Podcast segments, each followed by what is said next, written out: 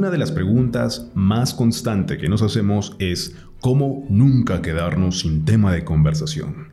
Voy a explicarte tres puntos de cómo funciona el cerebro para que tengas temas ilimitados de qué hablar.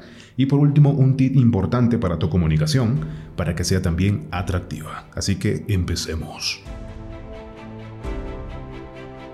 ¿Cuáles son estos tres puntos del cerebro que nos va a ayudar para no quedarnos sin tema de conversación? Esto es importante saberlo. Uno, porque vamos a hablar de una forma así fluida y sin estar cargándonos de pensadera, de crear cosas en nuestra cabeza. Eso es algo muy importante. Segundo, a ese temor, esos nervios de no saber cómo completar las conversaciones, de cómo responder, de qué hacer y todo ello. Esos temas, esos momentos incómodos cuando uno sabe que la que la interacción o la conversación, el tema se acabó y ahora que sigue, ¿no es cierto? Entonces voy a comentarte tres puntos importantes para que pueda ayudarte a ello. Primero es la esencia del pensamiento. ¿Cómo es que florece? ¿Cómo es que ayuda esto? El cerebro funciona, y este viene a ser el primero, con asociaciones. Por eso que el, el, método de mapas mentales para aprender, para poder tener creatividad y todo ello funciona de maravilla. Si yo te digo a ti, piensa en una manzana, automáticamente qué otras escenas en tu cabeza aparecen. Pues muy probablemente sea la manzana de Adán y Eva, ¿no es cierto? O pueda ser también el tema de, de alguna princesa que no recuerdo que come la manzana y se envenena. Y así pueden ocurrir sin fin de ideas en tu cabeza. Así que un tip aquí importante, así como que con asterisco, es de que las interacciones a más emocionales, o sea, más fluidas, incluso un poco torpe a veces el tema o las cosas, más emocional. A menos lo piensas, más emoción. A más lo vas a razonar, más te vas a tomarte tu tiempo para poder hablar o dar tu opinión. Sin embargo, también va a ser un poco más, hmm, como, como acabo de decirlo, racional. Entonces ya no va a fluir tanto. Incluso va a haber el temor de equivocarse, de poder argumentarse. Y no queremos eso en una interacción cuando estamos hablando con alguna persona que nos interesa, que nos atrae. ¿Ok? Así que importante saber cuándo aplicarlo. El tema emocional y racional. Bien. Entonces, primero es el pensamiento, ¿no es cierto? ¿Cómo es que funciona? ¿Cómo florece? Pues a través de asociaciones. Entonces, específicamente, ¿qué tienes que hacer? En cuanto empieces a hablar, ¿qué más te recuerda eso? ¿A qué te parece familiar? ¿A qué te parece conocido? Y automáticamente empiezas a conectar más ideas y así tus interacciones se hacen ilimitadas. Segundo punto, las historias personales y anécdotas aprendidas o también de otras personas. Esto también es realmente importante porque estas historias como el cerebro aprende justamente mediante metáforas, las historias son importantes porque nos dan información que nos permite sobrevivir justamente en el exterior, ¿no es cierto? Entonces, ¿qué hago? Necesito historias que sean muy bien contadas, que sean emocionales, que vengan con una lección, ¿no es cierto? Con una con una lección al final aprendida, ¿no es cierto? Entonces, ello es lo que nosotros estamos constantemente predispuestos a escuchar. Constantemente todo lo que es marketing se vende con buenas historias. ¿Ok? Ahora te recomiendo aquí otro asterisco, que tus historias no sean las negativas, ¿no? Como tú poniéndote como alguien victimizado, victimizada, porque no ayuda. Eso de mi ex me hizo esto y bla, bla, bla, créeme que al final es como si tú le dijeras, hazme esto porque lo puedo soportar. Y no te beneficia. Tienen que ser historias con un trasfondo. ¿Cuál es el propósito de contarla? ¿Cómo se te va a percibir luego de contar esa historia.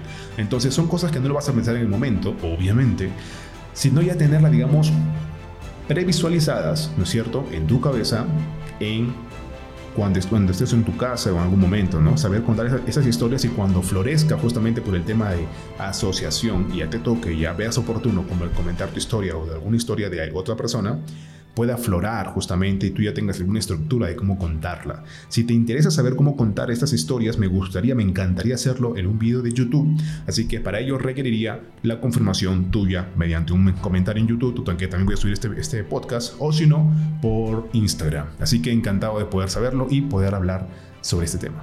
Bien, entonces cuando tú pones esto, va a ser, uff, hermoso, porque las interacciones al final se trata de esto. Hablo de mí, hablo de ti, de lo que está ocurriendo o de lo que le ocurrió a alguien más. Punto. De lo que opino, de lo que, voy, de lo que puedo decir de mí. No hay nada más. Punto. Entonces no hay que hacernos tantos rollos, tantos bloqueos en la cabeza para poder tener la frase correcta o la frase perfecta porque no existe. Simplemente existe el tema de feedback, una retroalimentación que al final puedes mejorarlo, ¿no es cierto? O replicarlo. Y punto. Tercer punto y final sobre cómo funciona el cerebro y cómo nos ayuda para tener temas ilimitados en nuestras interacciones es recabo información. ¿Cómo puedo recabar información, Arnold, en una interacción? Muy simple, te voy a dar solamente así rápido que se me ocurre ahora tres. Primero, y es totalmente obvio, es escucha, aprende a escuchar, porque cuando tú eres atento en lo que está diciendo esta persona, esta mujer, vas a sacar un montón de cosas. Al día de hoy, tengo una habilidad que claramente quiero mejorar, que es sobre que puedo incluso saber patrones, puedo detectar ciertas creencias, puedo ver cómo esta persona está que percibe el mundo, tan solo con escuchar atentamente. Pero no solo escuchar porque también dice lo que quiere. ¿Qué más puedo yo hacer? Segunda parte de este punto de recado de información. Escucha. Segundo sería asume. ¿Cómo puedo asumir? Simplemente diciendo conclusiones que yo vea previo a lo que estoy escuchando y observando y ella me va a corregir. En ese momento es cuando yo empiezo a sacar también más información. Por ejemplo, ese es un patrón sumamente genial que lo sé y lo aprendí de un amigo que siempre decía, ah, o sea que, y luego decía lo que pensaba, ¿no? Por ejemplo, digamos que esta chica decía, ah, no, yo no voy a estar con nadie de, este, de esta casa porque todo el mundo me anda coqueteando yo sé que todo el mundo quiere conmigo. Esto, esto en realidad sí ocurrió, ¿ok? Estoy tratando de recordar cómo fue que lo dijo. Algo parecido. Y esta persona dijo, ah, o sea que sí tienes ganas, pero te estás poniendo una restricción. Así el man era súper chévere y concluía esas cosas. Yo aprendí eso, ¿no? Ah, o sea que, entonces, y la persona decía, no, es que, es que, y se trataba de argumentar, ¿no? Y ya comenzaba a sacar un montón de información, pero como ni te imaginas. Entonces, la palabra asumir es una táctica perfecta para poder recabar información. Y la tercera, que justamente eh, no te recomendaría que la hagas excesivamente, por eso está la segunda, que, es asumir, es pregunta.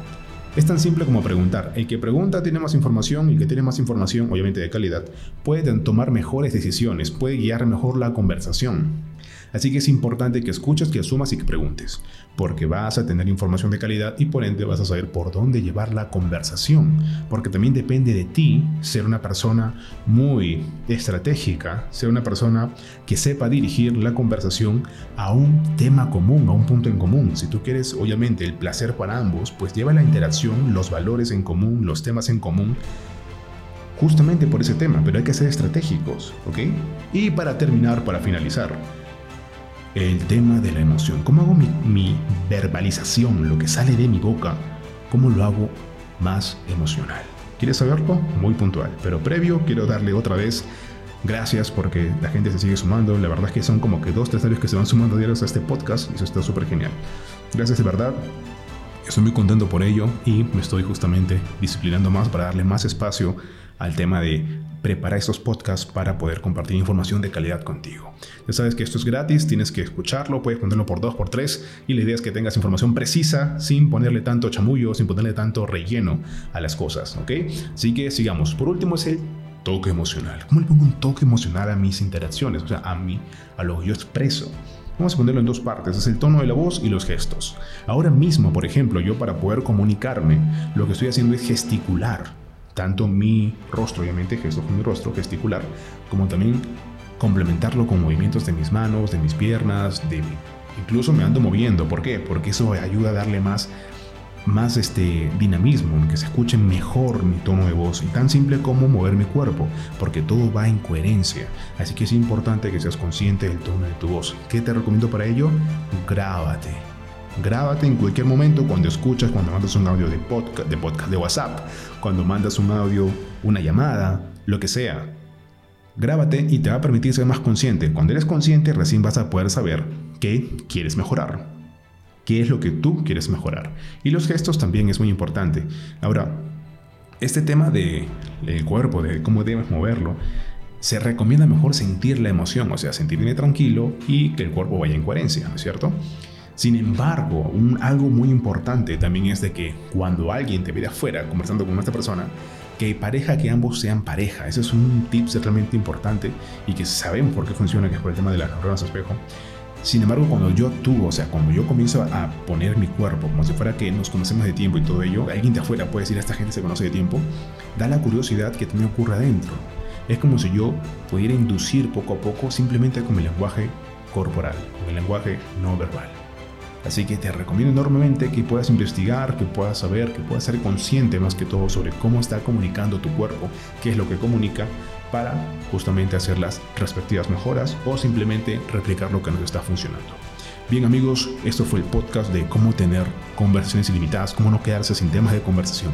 Si te interesan más temas, quieres ponerme alguno, tienes alguna pregunta, pues con gusto puedes incluso mandarlo por audio y lo subo aquí en este podcast. Se despide Arnold y Johnny hasta un siguiente tema. Un abrazo. Chao.